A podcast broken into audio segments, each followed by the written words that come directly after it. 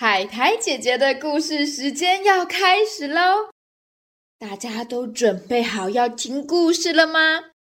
准备好的小朋友，请竖起你的耳朵，仔细听故事哦。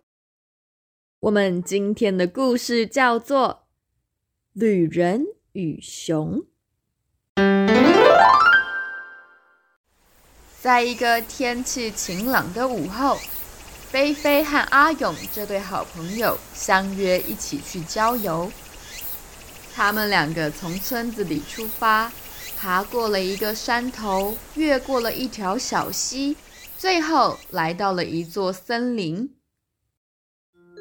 胆小的菲菲看到森林里黑漆漆的，就对阿勇说：“阿勇，这个森林看起来黑漆漆的，好恐怖。”我们可以不要走进去吗？听了菲菲的话，阿勇勇敢的回答：“哎呦，我会保护你呀，怕什么呢？你就陪我一起到森林里探险嘛。”就这样，菲菲在阿勇的半强迫下走进了森林。不过，他们才刚走进森林，就看到远处有一只又黑又大又可怕的大黑熊，正朝着他们走过来。菲菲紧张的问阿勇：“阿勇，现在我们该怎么办？要赶快跑走吗？”谁知道刚才说要保护菲菲的阿勇。早就被大熊吓得屁滚尿流，自己爬到了大树上，完全不顾菲菲的安危。菲菲着急的对着树上的阿勇说：“阿勇，我不会爬树，你可以把我拉到树上吗？”谁知道阿勇居然对菲菲说：“不行，不行，你太重了，如果我被你拉下大树。”我也会被大熊吃掉的，你自己赶快想办法啦！眼看着大熊越走越近，菲菲着急的不知道该如何是好。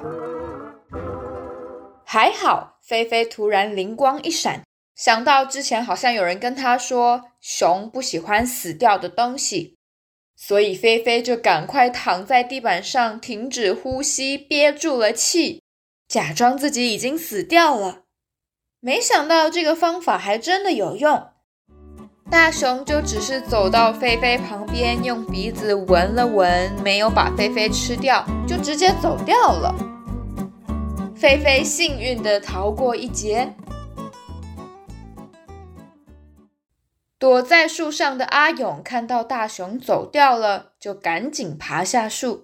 他好奇的问菲菲说：“刚才大熊跟你说了什么啊？”他怎么没有把你吃掉呢？肥肥想到刚才阿勇对自己见死不救，很生气，所以就骗阿勇说：“刚才大熊提醒我，不要跟说话不算话、见死不救、遇到困难就自己逃走的人做朋友。”哼！就这样，菲菲离开了阿勇，自己回家去了。而阿勇呢，也失去了一位非常要好的朋友。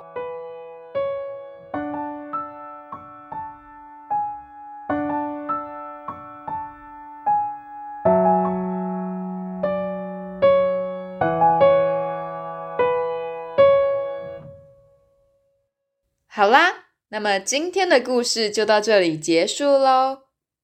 最后，海苔姐姐有个问题想要问大家。有没有小朋友知道为什么最后菲菲会选择离开阿勇，不跟阿勇当好朋友了呢？那么今天也谢谢所有认真听故事的小朋友，海苔姐姐的故事时间，我们下次再见喽，拜拜。